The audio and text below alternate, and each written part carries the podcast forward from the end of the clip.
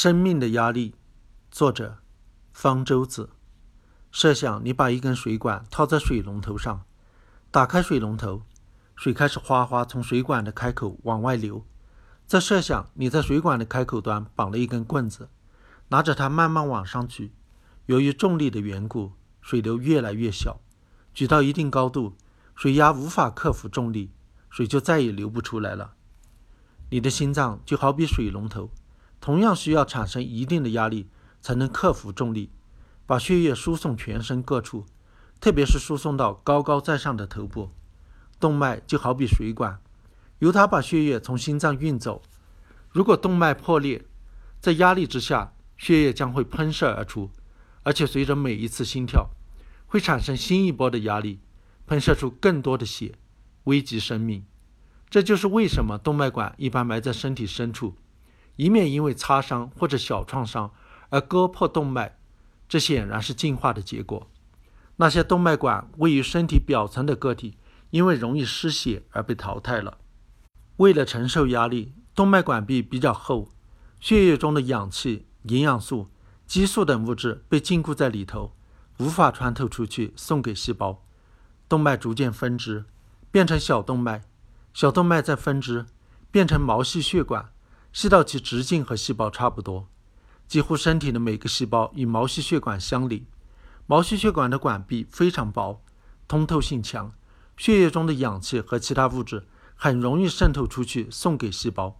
细胞产生的二氧化碳和其他废物则进入血液，在这个物质交换过程中，液体也在进进出出，动脉管原有的血压也随之散掉了。毛细血管中的血液与细胞进行了物质交换之后。进入了静脉，静脉管壁比较松软，血压非常低。如果破裂，血不会喷射而出，而是缓缓地流出，容易止住，所以它可以遍布身体表层。我们透过皮肤能见到一根根青筋，实际上就是一根根静脉管。比心脏位置低的静脉管中有单向的瓣膜，使血液只能往上流。如果我们收缩一下腿部肌肉，就会促使静脉血往上流，瓣膜阻止它们不会由于重力而往下流。一个人的血压并不是恒定不变的，比如在运动或者心情紧张时，血压会较高。当然，在这种情况下，你自己注意到的是心跳加快。心跳快慢和血压高低有关吗？是的，我们的大脑平时就是通过调节心跳的快慢和强弱来调节血压的。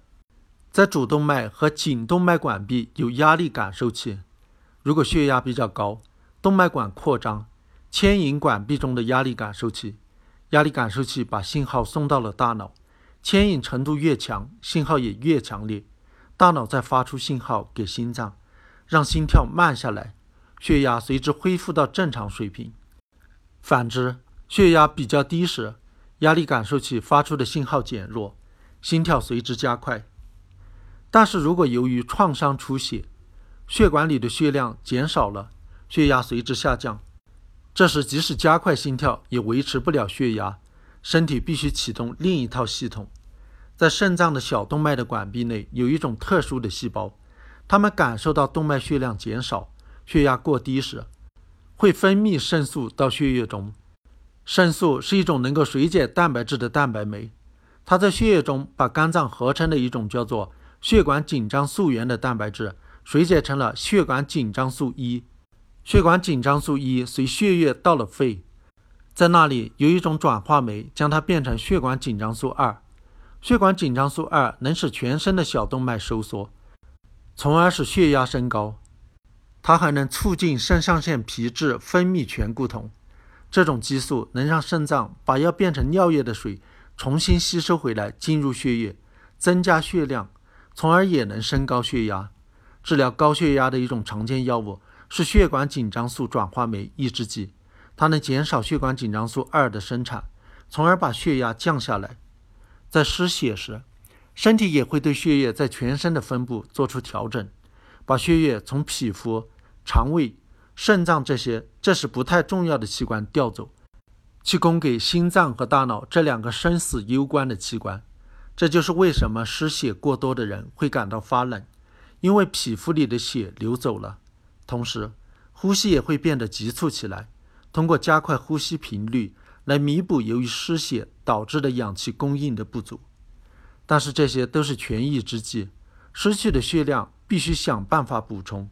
一些细胞液、组织液会渗透进血管中以增加血量，但最终还必须从体外补充水分。实际上，血管紧张素二的另一个作用就是让人觉得口渴，想要喝水。补充水分最有效的方法当然是到医院打点滴，这时医生也会在静脉注射液里加入某些激素，例如肾上腺素，它能让血管收缩，帮助升高血压。如果失血过多，血压低到无法给细胞提供氧气和营养素，人就会休克。到一定程度，休克变得不可逆，就没法康复，甚至死亡了。